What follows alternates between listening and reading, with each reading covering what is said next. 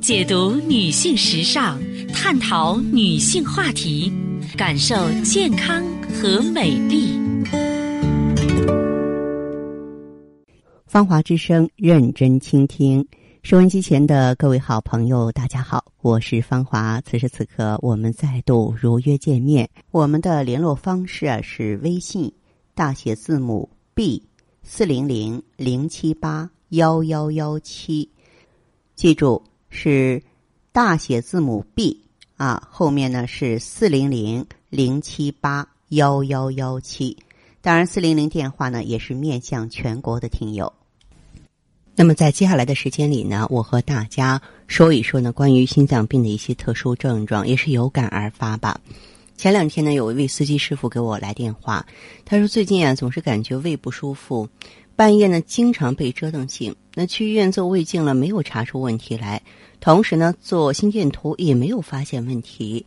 呃，可是呢，有一天上班途中啊，突然感到憋闷，喘不上气来，被送到这个急诊室了，才发现是心梗的急性发作。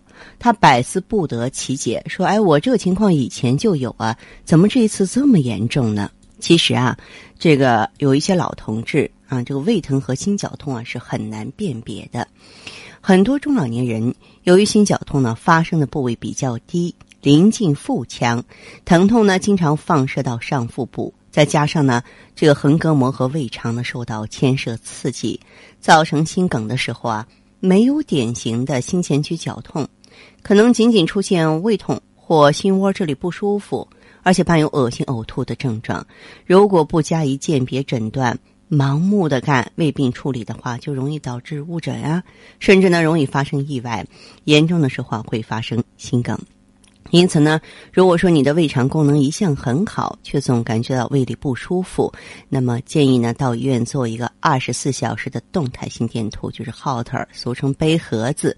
因为有些时候啊，就单纯的做一个普通的心电图，捕捉不到心脏病的蛛丝马迹。由于 Holter 记录的是二十四小时心电活动的全过程，包括休息。活动、进餐、工作、学习和睡眠等不同情况下的心电图资料，这样呢就能够捕捉到心脏的风吹草动。在此期间呢，哎，我们可以在这个医生指导下，做一些比平常这个运动量稍微大一点的活动，比如说多爬几层楼啊，这个多走几站路啊，呃，最好呢能够稍微感觉到气喘，这样就能够把心肌缺血的表现记录下来，就能够。揪出心梗的狐狸尾巴来了啊！所以有的时候，如果说你自己不去用心的话，嗯，很可能呢，就是这个医生也没有办法啊，因为医生不是你肚子里的蛔虫。呃，还有一位朋友呢，曾经来电话呢向我求助，说这个上周呢去做体检，发现呢右眼视力下降的很厉害，说去年还有零点八呢，今年只有零点二五了，左眼没事儿。问这是什么问题？后来呢？嗯，他又这个谈到了这个有一些其他的这个症状啊，包括有心慌啊、失眠啊、乏力呀。我说你赶紧去做个心电图。哎，他比较敏感，一做心电图呢，啊，这个出现这个心肌缺血的心电变化了。这不刚刚呢，这个开始用药了。其实呢，我在这里提醒中老年朋友，包括年轻人吧，啊，如果说发现视力下降，那么你不要光考虑眼睛的问题。你看，我们经常听到这样的声音，说我视力不好了，我去医院看，我去大医院看到眼科看，结果呢没有发现眼部的什么问题。那么这个时候啊，你就要看一看全身有没有疾病。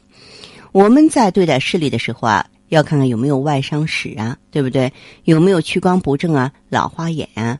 如果说是单眼视力下降的同时，病人看东西呢，大小还发生变化，直的看成弯的，颜色偏暗偏黄，或眼前有闪光感，有固定的黑点儿，那肯定就视网膜出问题了嘛。在视网膜上有一种叫做啊这个黄斑的特殊部位。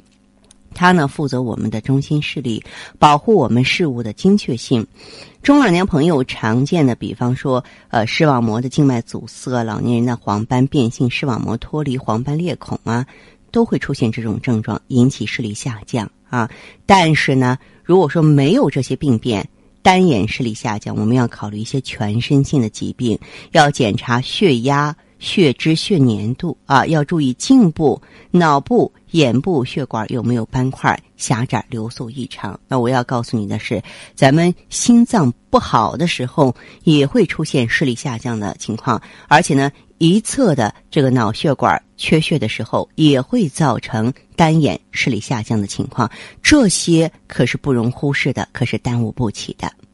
虽然说心脏呢，它是隐藏在胸腔的深部，我们看不见摸不着，但是呢，当他有病的时候呢，总会发出一些呼救的信号，而表现为各种症状。我们只要用点心啊，来注重呢各种异常的表现，结合相关检查，就能够准确无误的对心脏做出判定。啊，就是各种年龄组的人，尤其是青壮年朋友，在患感冒。或者是腹泻，说拉肚子了啊，出现呢明显的全身乏力，行走的时候心慌气促啊，平常呢这个脉搏呢每分钟超过一百次或少于六十次，快慢不均匀，就有可能是发生了病毒性心肌炎。这点挺可惜的，因为很多人发生过，自己蒙在鼓里一无所知，缺少这方面的知识。当人入睡之后，忽然感到胸闷，气急惊醒了。或是频繁的咳嗽、气急加剧，并卡出一些泡沫或红色泡沫样痰，那么这种人呢，大部分是患有风心病或高血压心脏病。中老年人在过度劳累、过度饮酒、情绪激动啊之后呢，突然出现心前区发闷、压扎样的疼痛，多为患了冠心病。如反复发作时间比较长啊，经用硝酸甘油救心丸，心绞痛不能缓解。那么就有可能是发生心梗了。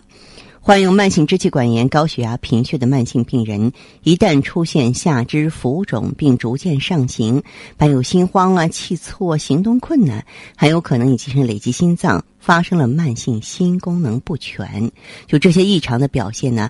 常常是心脏向人发出的呼救信号，这个时候啊就不能够在家拖延了，要赶紧呢到医院里进行积极的治疗应对啊，或者是呢在平常呢啊坚持行程足满的用药，这样呢才能够把生命的危险降到最小。好，今天的分享呢暂且到这儿，接下来呢我会解答听众朋友的问题。呃，如果呢你有个人方面的疑惑。关乎健康的，关乎心灵的，都可以呢联络我。我们微信号呢是大写字母 B 四零零零七八幺幺幺七，大写字母 B 四零零零七八幺幺幺七。我们马上请进这位听友的电话。您好，这位朋友您好，我是芳华，请讲。啊，你好。哎，您好，说说您的情况。啊，我的情况是从三十七。是吧？然后就是突然的月经量开始的减少，然后到第二个月就是的干脆就不来了。然后在这六年当中，就是吃吃那个中药，嗯，他反正就会来一点，反正就会好了几个月吧。嗯。然后，但是到半年之后，反正最多最多就是可以维持半年吧。然后半年之后，他就会光会那个啥，反复就是闭经。那这样，这位朋友，你今年是多大年龄啊？嗯，四十三岁。你的皮肤、头发，包括你的症状，有什么特殊的改变吗？没有啊，都很正常，我觉得。都很正常。脾气性格呢？脾气性格，我这个脾气就是一直就是比较火爆的脾气，到现在也也没改呀。有没有乳腺增生和子宫肌瘤？乳腺增生是一直都有，是有的。是吧？嗯，乳腺增生是在没有这个毛病之前都有。啊。嗯，这样，这位朋友，就是说近两年脸上有没有说是斑呀，或者是说，嗯，就是出现一些嘴唇发白呀，胃口不好，老爱胀肚子，有这些情况吗？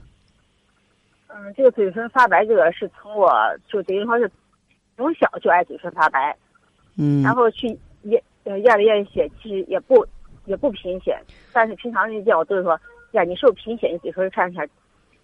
不是，我去测过了，也不贫血。嘴唇发白，它是啥还真没有长。然后胃口就一直都很好，就没有说啥时候食欲都不好的时候。大小便正常吧？也很正常。骨关节怎么样？骨关节？嗯。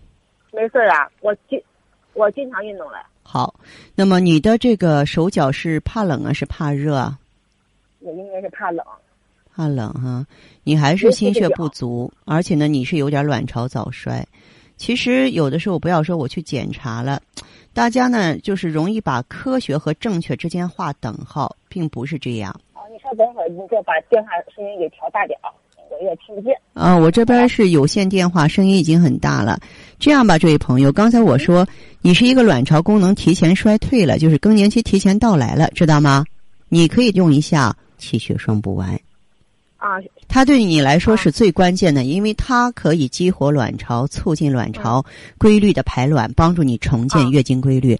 而一个女人如果说月经规律正常，就说明咱没有进入老年，还没有闭经。你现在呢，真的就是一个闭经的前奏了，知道吗？对，我知道的。嗯，那你就哎，可以考虑一下我的建议。除了这个方，当时有点早衰的之外，然后其他这个别都可正常。嗯，这位朋友，也能跟上。卵巢早衰它是什么呢？卵巢早衰它是，呃，其他器官衰老的一个前兆。我见过什么呢？我见过那个切除卵巢的女性，外表呢看起来还是比较年轻，但那是相对而言的，明白吗？相对看起来年轻，并不是真的年轻。啊，行，那我就尽快去啊。嗯，好嘞，再见啊。嗯嗯嗯，好嘞，嗯。好的，听众朋友，今天的节目内容啊就是这些，感谢收听和关注，相约下次我们再见。